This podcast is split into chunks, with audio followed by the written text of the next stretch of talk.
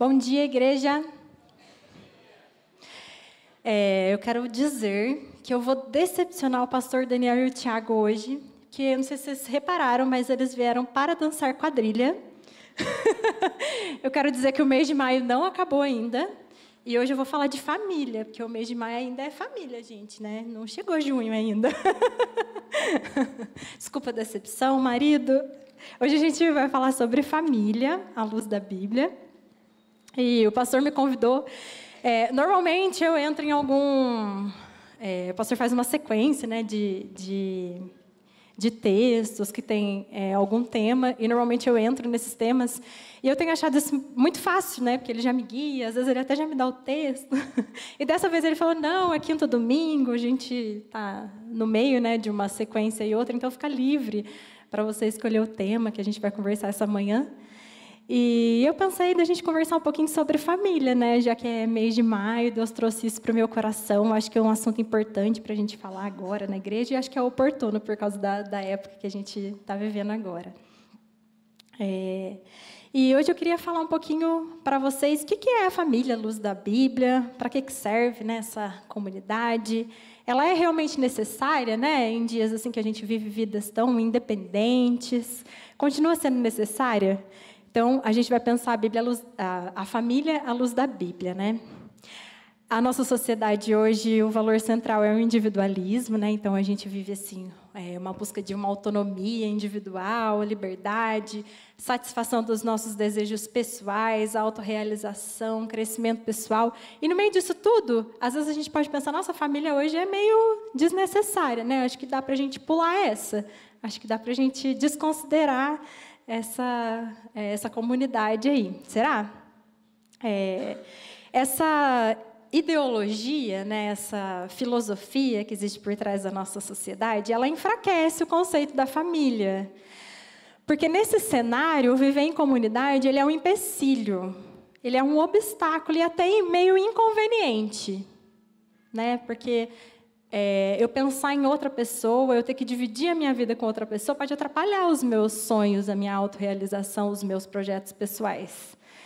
É, e a gente tem aprendido que a gente não pode pegar a nossa cultura e tentar encaixar dentro da Bíblia, mas que a gente precisa olhar a nossa cultura com os olhos da Bíblia. Né? A gente precisa partir da Bíblia para a gente olhar a nossa cultura, e é isso que eu queria convidar vocês para fazer isso hoje. A gente vai ler essa cultura do individualismo, a família hoje à luz da Bíblia, né? É, então vamos lá. O que, que, a, o que, que a Bíblia nos ensina então sobre família? E a gente vai lá para o comecinho da Bíblia hoje. É, eu pensei da gente conversar no texto que está em Gênesis 12, quando Deus chama Abrão, que depois vira Abraão, né? Ele é renomeado. E a gente vai pensar aqui um pouquinho a respeito desse tema a partir desse texto, tá? Então, Gênesis 12, eu vou ler aqui, vocês me acompanhem aí. Ora, disse o Senhor a Abrão: Sai da tua terra, da tua parentela e da casa de teu pai, e vai para a terra que te mostrarei. De ti farei uma grande nação e te abençoarei, e te engrandecerei o nome. Sê tu uma bênção. Abençoarei os que te abençoarem, e amaldiçoarei os que te amaldiçoarem. Em ti serão benditas todas as famílias da terra. Partiu, pois, Abrão, como lhe ordenara o Senhor, e Ló foi com ele. Tinha Abrão setenta e cinco anos quando saiu de Arã. Levou Abrão consigo a Sarai, sua mulher, e a Ló, filho de seu irmão, e todos os bens que haviam, que haviam adquirido e as pessoas que lhes acrescentaram em Arã. Partiram para a terra de Canaã e lá chegaram. Atravessou Abrão a terra até Siquém, até ao carvalho de Moré. Nesse tempo, os cananeus habitavam essa terra. Apareceu o Senhor a Abrão e lhe disse: Darei à tua descendência essa terra. Ali edificou Abrão um altar ao Senhor que lhe aparecera. Passando dali para o monte ao oriente de Betel, armou a sua tenda, ficando Betel ao ocidente e Ai ao oriente. Ali edificou um altar ao Senhor e invocou o nome do Senhor. Depois seguiu Abrão dali, indo sempre para o Negueb. Até aqui. É, bom, gente, a gente vai é, então pensar um pouquinho família aqui a partir desse, é, desse chamado que Deus faz a Abrão para iniciar uma família. Né? O chamado de Abrão é: Abrão, vamos é, formar aqui uma família e eu vou me revelar aqui para essa família, né? Vocês vão me conhecendo, vocês vão caminhar comigo. E aqui ele faz referência até Jesus, né? Na descendência de Abraão seriam benditas todas as famílias da terra. É, a primeira pergunta, quando a gente pensa em família, é onde que se inicia a família? Quem que inventou a família? Né? É, porque hoje a gente pode pensar assim, né, dentro daquilo tudo que a gente já conversou no começo, ah, a família é uma, é, um, é uma invenção social. Ela foi conveniente durante algum tempo. Por exemplo, quando as mulheres não trabalhavam, ela, ela foi conveniente né, para a criação daquele monte de filho que tinha antigamente. E o arranjo social fez com que a família acontecesse.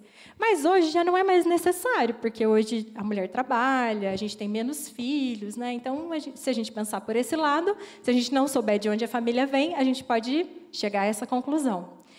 E eu quero partir aqui desse texto para dizer que nessa família de Abraão, quem tem essa iniciativa de começar essa família com Abraão é Deus. Deus chega e fala: Abraão, sai da tua família e vamos formar uma família aqui. Você vai formar uma família. É, eu estou dando início, então, aqui para um povo, para uma família. E é, eu queria que a gente voltasse um pouquinho lá em Gênesis 2, no versículo 18, que ele vai falar, é, o texto vai falar assim, ó. Disse mais o Senhor Deus: Não é bom que o homem esteja só. Far-lhe-ei uma auxiliadora que lhe seja idônea. Será que a família é uma criação social necessária em determinada época da humanidade e desnecessária na atualidade? Ela foi necessária por causa de questões econômicas, políticas?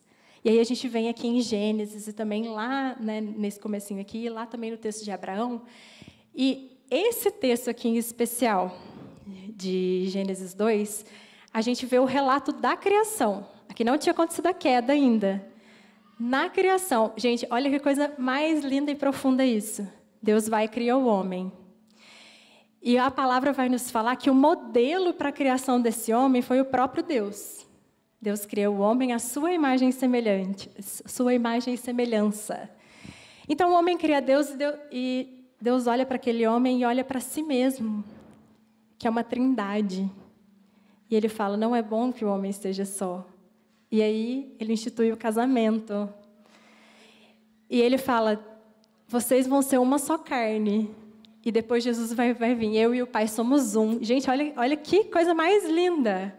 Na própria criação, então, Deus usando a si mesmo como modelo de criação do homem, ele olha aquele homem e fala: Não, não é sozinho que eu quero esse homem, eu vou fazer esse homem relacional. E aí Deus inclui ali na criação a família. A família não é uma criação social, o Senhor instituiu a família. Deus viu que não era bom que o homem vivesse só, tendo como modelo ele mesmo a comunidade da Trindade, que é uma comunidade perfeita, onde cada um desenvolve o seu papel, Deus então cria a família e dá ali então a possibilidade de gerar filhos e como modelo do próprio Deus, então, Deus cria família. Não é uma criação social, gente. E aí, em Abraão, a gente vê essa figura mais uma vez. Deus criando uma família ali com Abraão. Abraão, sai aqui da tua casa, vamos formar uma família. Então, a gente vê é, isso mais uma vez ali. É, então, Deus usa na criação Ele mesmo, né? Deus criou o homem à sua imagem e semelhança. No processo da criação do homem, Deus olha para si mesmo e vê a trindade. Então, Ele cria família. Deus instituiu o casamento e deu ao, ao casal a capacidade de gerar filhos. Isso é tão lindo, gente, mas é tão lindo né, que a gente pode pensar num filho dentro da barriga da mãe. Muitas vezes, um filho que não tem a capacidade de viver fora, da, né, uma vida extrauterina, não tem a capacidade de viver fora. Enquanto ele está ali dentro da mãe, ele vive, ele tem a capacidade de viver no outro. Olha que coisa mais linda a gente pensar na trindade, assim, né? Dois seres em um e um que dá vida ao outro. É, e aí Deus diz: os dois vão se tornar uma só carne, assim como a Trindade são três pessoas em uma só. Deus dá essa, essa visão também para a família. É, então, no casamento, no meu casamento, gente, eu lembro que o pastor falou assim para mim, me deu até um medo. Ele falou assim para mim, Ana Cláudia, então a partir de hoje, quando falarem bem do Tiago, eles vão falar bem de você. Quando eles falarem mal do Tiago, eles vão falar mal de você. Eu, gente, né? Não é o casal agora, né? Eu sou ele, ele sou eu, é uma coisa que meio que meio que se mistura. Então, então tá. E, e é isso mesmo. Né? Se, eu, se eu vou convidar a Kelly para ir lá em casa, o Wesley também está convidado, não preciso convidar ele. Né? Então, o casal é um só, os filhos também né? estão, estão nessa, é, nessa unidade aí. É, então, a palavra de Deus ainda vale para hoje. Não é bom que o homem esteja só. O homem é. A humanidade, né, o homem foi feito para ser relacional, gente. A individualidade, essa busca da realização pessoal, não é um projeto de Deus. Deus é, mostrou ali, desde o começo da criação, que a, o conhecimento de Deus, que o crescimento, ele era melhor se fosse junto, né? uma caminhada junta ali. É, Deus se revelaria e traria salvação ao mundo por meio de uma família, da família de Abraão. A gente pensando aqui no texto de Gênesis 12, né? Deus então faz essa proposta para Abraão: Abraão, vamos formar uma família e eu quero que essa família caminhe comigo e essa família vai me conhecer. A gente vai passar por esse é, processo aqui de, de crescimento e de conhecimento. Então, o chamado de Abraão é pessoal, mas inclui a sua futura família e se estenderia por várias gerações. Aqui é, Deus já está projetando Cristo, né, para vir da descendência de Abraão. Mas essa promessa, então, de ti farei uma grande nação, gente, Abraão não viu isso acontecer, né? Abraão viu Isaac. Abraão não viu a, a, a descendência dele crescer. Então, não era uma promessa especialmente para ele, era também para toda a família, né? Para uma geração e geração e geração. Então, apesar do chamado de Abraão ser um chamado pessoal, incluía a futura família dele. Então, o primeiro ponto quem inventou a família? De onde veio esse projeto? Projeto de Deus ainda na criação. Projeto de Deus para o homem que não é bom que estivesse só. E segundo, a segunda pergunta, né? É, mas para que serve a família hoje? Né? Ainda que, que Deus tenha criado, hoje, será que a família ainda continua sendo necessária? E aí eu queria reler com vocês os versículos de 4 a 9 aqui de Gênesis 12. Partiu, pois, Abrão, como lhe ordenara o Senhor, e Ló foi com ele. Tinha Abrão 75 anos quando saiu de Arã. Levou Abrão consigo a Sarai, sua mulher, e a Ló, filho de seu irmão, e todos os bens que haviam adquirido, e as pessoas que lhes acrescentaram em Arã. Partiram para a terra de Canaã e lá chegaram. Atravessou Abrão a terra até Siquém, até o carvalho de Moré. Nesse tempo os cananeus habitavam essa terra. Apareceu o Senhor a Abrão e lhe disse: Darei à tua descendência essa terra. Ali edificou Abrão um altar ao Senhor, que lhe aparecera. Passando dali para o monte ao oriente de Betel, armou sua tenda, ficando Betel ao ocidente e Ai ao oriente. Ali edificou um altar ao Senhor e invocou o nome do Senhor. Depois seguiu Abrão dali, indo sempre para o Negueb. É, aqui a gente vê que depois que, que Deus é, chama Abrão para poder formar essa família, Deus fala: Vamos caminhar comigo. Você vai sair, eu vou me revelando a você. E aqui a gente já vê que Abrão já começa a ter um relacionamento com Deus. Ele já faz ali um altar. Vamos pensar que, que Abrão estava ali misturado né, com o pessoal daquela terra, provavelmente seguia é, as religiões ali dos outros povos. E aqui Abraão começa esse processo de conhecimento de Deus, uma caminhada ao lado de Deus. E essa caminhada incluía a família de Abraão.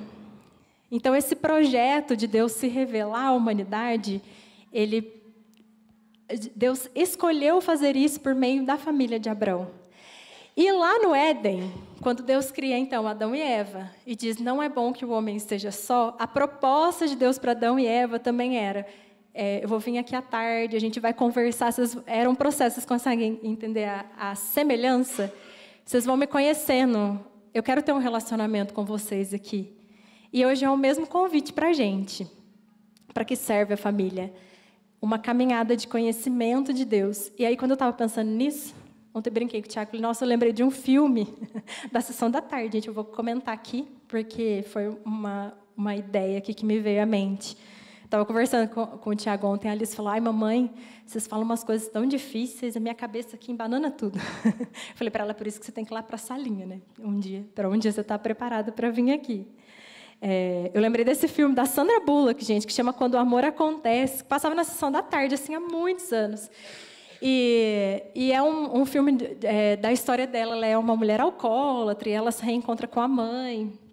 E aí eu lembro de uma fala assim que a personagem falava assim: a infância é a fase onde a gente adquire todos os nossos traumas, dos quais a gente vai passar a vida inteira tratando. E eu fiquei pensando como que isso é uma ideia forte nos dias de hoje, né? Eu sei que isso tem, assim, um grande pensador por trás, que é Freud. E eu não sou, não sou contra Freud, eu nem sou da área, gente, não sou psicóloga nem psicanalista.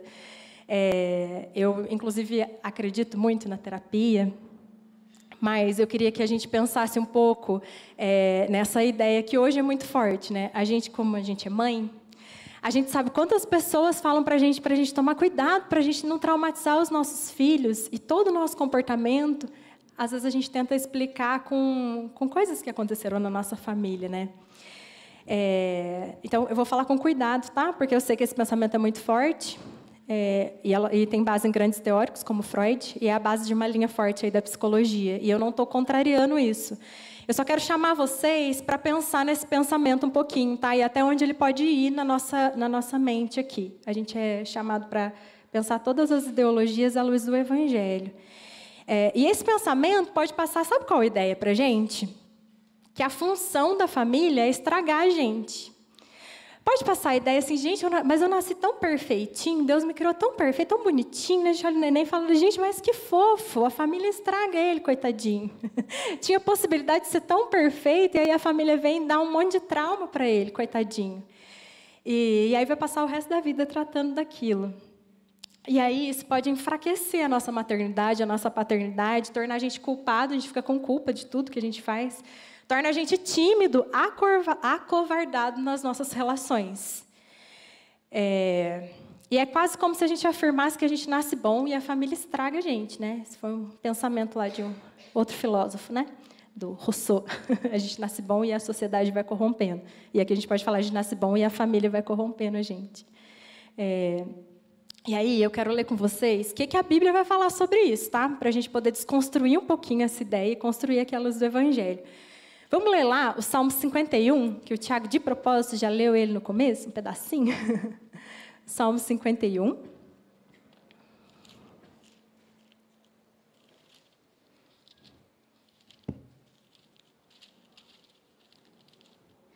É, eu vou ler o versículo 5.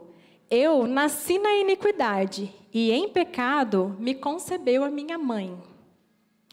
Gente, o que a Bíblia ensina para gente assim? Que esse vazio que você tem aí no seu coração, que eu tenho aqui no meu coração, não foi minha família que fez. Esse vazio aqui é por conta de uma ruptura com Deus que aconteceu lá no passado e que arraigou na minha natureza humana. E se você nasceu homem, você já vai nascer com esse buraco, você vai precisar que esse buraco seja preenchido por Deus. Então, esse vazio que a gente traz dentro do nosso coração, que os nossos filhos têm dentro do coração deles, não é a família que gerou esse, esse buraco. Esse buraco é por conta dessa ruptura, que chama pecado. E é isso que a Bíblia vai ensinar a gente. É legal, eu acho ótimo a gente tentar entender o nosso comportamento, a gente entender a história da nossa família, mas se a gente não conseguir entender que o nosso problema principal, a raiz do nosso, das nossas dores emocionais, a raiz do nosso comportamento está nesse vazio que só pode ser preenchido por Deus, que é um vazio que aconteceu com a ruptura com Deus e que ele só vai ser preenchido por meio de Jesus Cristo, a gente fica, a gente chega num buraco sem saída, num túnel sem fim. Porque a gente consegue descobrir os nossos problemas, mas a gente não tem saída. A gente nunca vai conseguir tratar, a gente não consegue mudar nossa infância, mudar nossa família, o nosso comportamento com os nossos filhos. E aí Jesus Cristo vai vir e vai trazer perdão.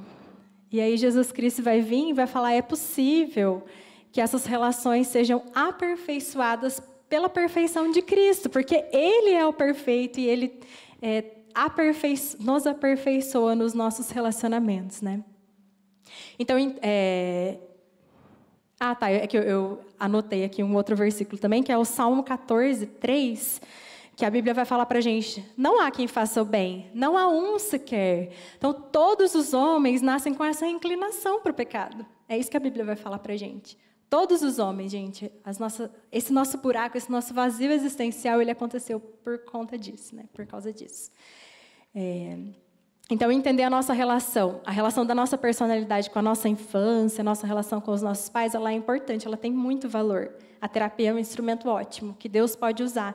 Inclusive, tem um livro do C.S. Lewis, aquele que escreveu As Crônicas de Nárnia, que chama O Cristianismo Puro e Simples, que ele é muito famoso, acho que é o livro mais famoso dele, que ele tem um capítulo que ele vai falar sobre psicanálise e cristianismo, e ele, e ele fala dessa relação da, de Freud com Jesus, e é muito legal. Mas a gente tem que tomar cuidado, gente, com o pensamento que isso pode trazer no nosso coração, tá? Dessa questão de a família serve para estragar a gente e todo mundo foi estragado pela família.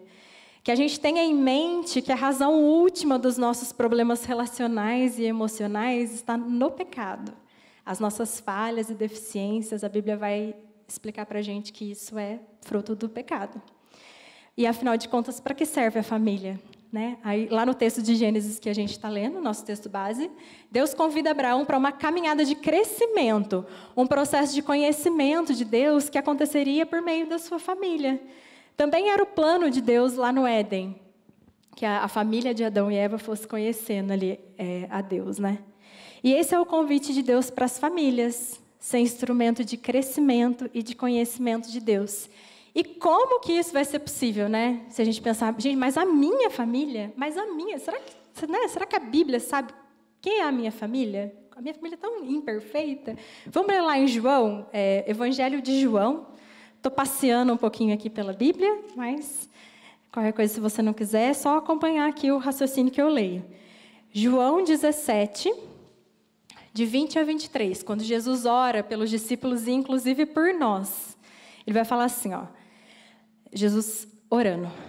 Não rogo somente por esses, né, que estavam lá, é, mas também por aqueles que vierem a crer em mim, por nós. Jesus estava orando por nós, por intermédio da Sua palavra, a fim de que todos sejam um. E como és tu, ó Pai, em mim e eu em ti, também sejam eles em nós, para que o mundo creia que tu me enviaste.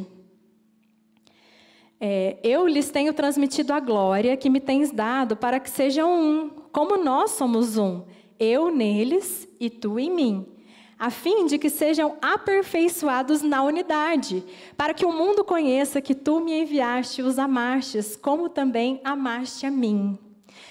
Então, a, a coisa mais linda, assim, que a gente pode pensar aqui a respeito da família é que aquela unidade projetada por Deus lá no início para que fosse a família, ela é restaurada em Cristo. Cristo vem e por meio do sacrifício de Cristo, ele aperfeiçoa essa união e ele dá a possibilidade de a gente participar dessa trindade de novo. Né? É, eu gosto é, é, de, uma, de uma visão que, os, que alguns teólogos antigos vão explicar sobre a trindade. Né? O que é a trindade? É muito difícil da gente, da gente explicar. E eu gosto de uma, de uma visão que eles falam que a Trindade é como se fosse três dançarinos, assim, uma dança, né, que fica rodando, sabe, dança de roda de criança, que fica rodando na história e no universo. São três, mas são um. São três, mas são um. E quando Jesus sai daquele, daqueles três e, e, vem até aqui e se faz homem, ele abre essa roda para que a gente entre junto com eles na Trindade, a gente participe dessa unidade. Então Jesus restaura, né, a, a nossa família. É... Então, por meio de Jesus, a unidade da família, projetada em Gênesis, pode ser restaurada em nós. Assim, a Trindade é o modelo relacional perfeito para as famílias. Se a gente ficar procurando na Bíblia, né? Ah, vou procurar uma família aqui para ser modelo da minha. Gente, não tem. Não tem. A gente vai ver a partir de Abraão. Teve traição, teve adultério, teve é, morte, assassinato, teve estupro entre irmãos. Todas as famílias fracassaram porque precisava de Cristo para poder colocar a gente de novo nessa unidade, para poder reatar de novo, né, essa Obrigada, Wesley. reatar de novo essa essa unidade. Então todas são imperfeitas, inclusive a nossa. Mas Cristo, por meio do perdão de Cristo, a gente é convidado para em família participar do relacionamento trinitário, essa unidade perfeita. É, e eu gosto de uma palavra que a teologia usa, uma palavra é, em grego, ela é, é pericorese. Tá? Eu vou falar a palavra para poder explicar o que, que é. É, é, como se explica a trindade, que a trindade são três pessoas em uma só comunidade. É uma unidade, mas também é uma comunhão. Mas olha que bonito isso, gente. Pericorese significa habitar no outro sem perder-se. E esse é o modelo de família que a trindade apresenta para a gente. Olha que lindo, gente. Habitar no outro sem perder-se. Se a gente se perder, é codependência, né? Isso, prende isso, gente, na mentoria de casais. se se perder no outro, vira codependência. E se não depender de jeito nenhum, aí não é família, né? Então, habitar no outro sem perder-se. É mais do que uma relação, é ser no outro.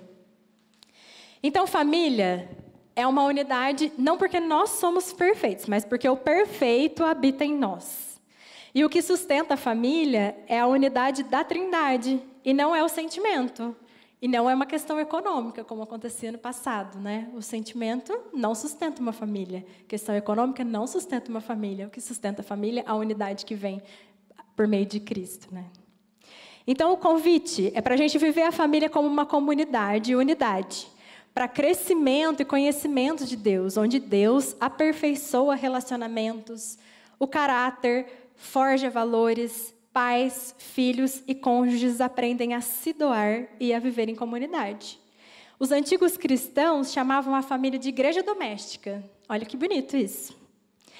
E que o perdão seja cura para as famílias. Eu queria que a gente pensasse um pouco nesse convite e repensasse a nossa história. Pensa, gente, que as histórias que você viveu na sua infância, elas serviram para Deus forjar o seu caráter tá? as dificuldades, as perdas que nós tivemos e todos nós tivemos, Deus trabalhou em todas elas para poder forjar o nosso caráter e nos chamar até Ele. E ali Ele já começou essa caminhada com a gente. Família é para isso. E aí, o, o terceiro ponto, então, qual é o fim da família? E eu escrevi essa pergunta para assustar mesmo, gente. Família tem fim? Não, é finalidade, tá? no sentido de qual que é a finalidade da família. É, e aí, lá no, no texto, eu quero ressaltar lá em Gênesis 12, onde a gente estava.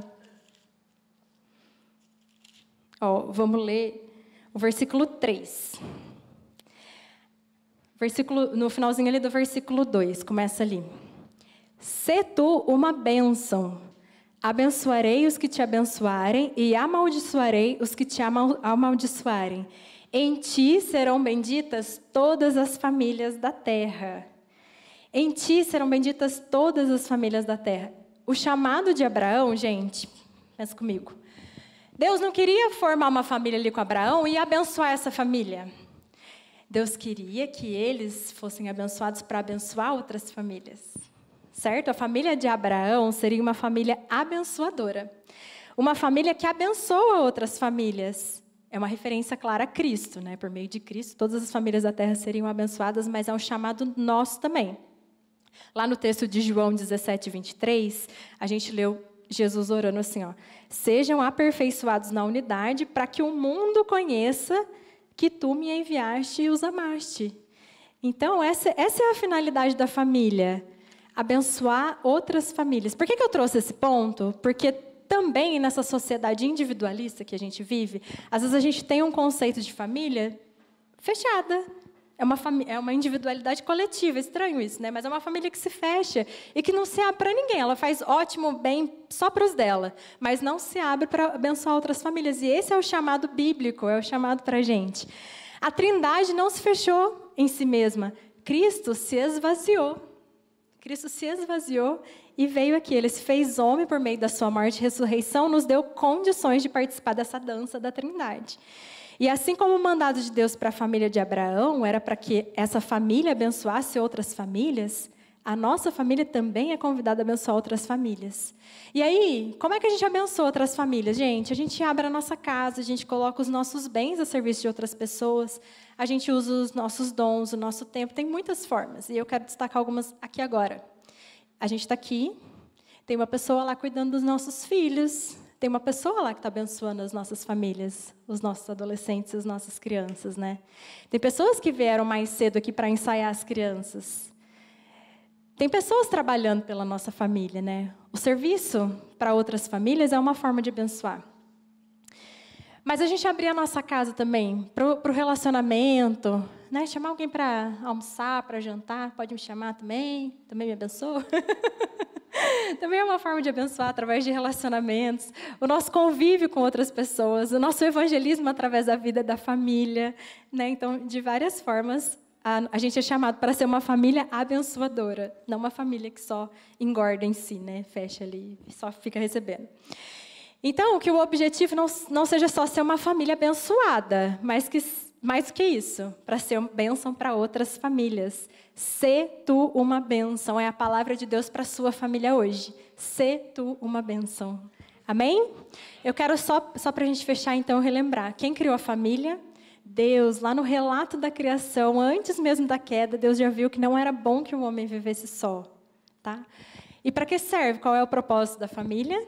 Crescimento, conhecimento de Deus, aprender a doar-se, né? relacionamento. Qual é a finalidade da família? Ser bênção para outras famílias. Amém? Que Deus nos abençoe e queria orar com vocês.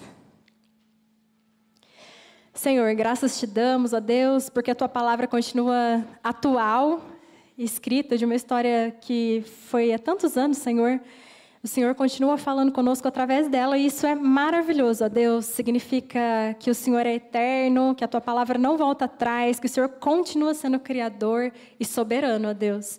E nós te louvamos por isso. Nesse sentido, nós te adoramos pela nossa família, tanto daquela que, de onde a gente veio, quanto que a gente constituiu agora já adulto. Senhor, nós entregamos é, essa família nas tuas mãos. Pedimos para que o Senhor nos abençoe, ó Deus por meio da tua palavra, mas que a gente abençoe outras famílias, ó Deus. Que a gente leve também essa alegria de participar da Trindade, essa alegria de participar dessa unidade a outras pessoas, ó Deus. Nos ensine a fazer isso. Que enquanto igreja, ó Deus, a gente aprenda a ser família para aqueles que não têm família, ó Deus que aqui a gente olha as crianças e pensa nelas como nossos filhos, que a gente olha os adolescentes e pensem como nossos filhos, como nossos netos, nossos sobrinhos, que os idosos sejam nossos avós, nossos pais, os adultos sejam nossos irmãos. Senhor, que o Senhor nos abençoe, ó Deus, a ter esse sentimento aqui também, ó Deus, e, e a ter essa vontade de nos doar, assim como o Senhor, ó Deus, através do seu Filho, se doou por nós. Que essa seja é, esse seja o nosso modelo, nosso padrão. E que o Senhor nos abençoe nessa caminhada, Deus. Em nome de Jesus, entregamos cada família aqui representada em tuas mãos. Visita cada casa, Deus, com sustento. Seja sempre a nossa fortaleza, a nossa força. Reata relacionamento, Senhor. Restabeleça, ó Deus. Que o Senhor seja o centro ali de cada casa, Deus. Que o Senhor nos dê coragem para falar da tua palavra, para falar da tua salvação, para aqueles que ainda não te conhecem, para aqueles que ainda não, não são teus servos, ó Deus. Nos fortaleça, Senhor, que esse seja o empenho mesmo da nossa vida, Deus. Em nome de Jesus oramos. Amém.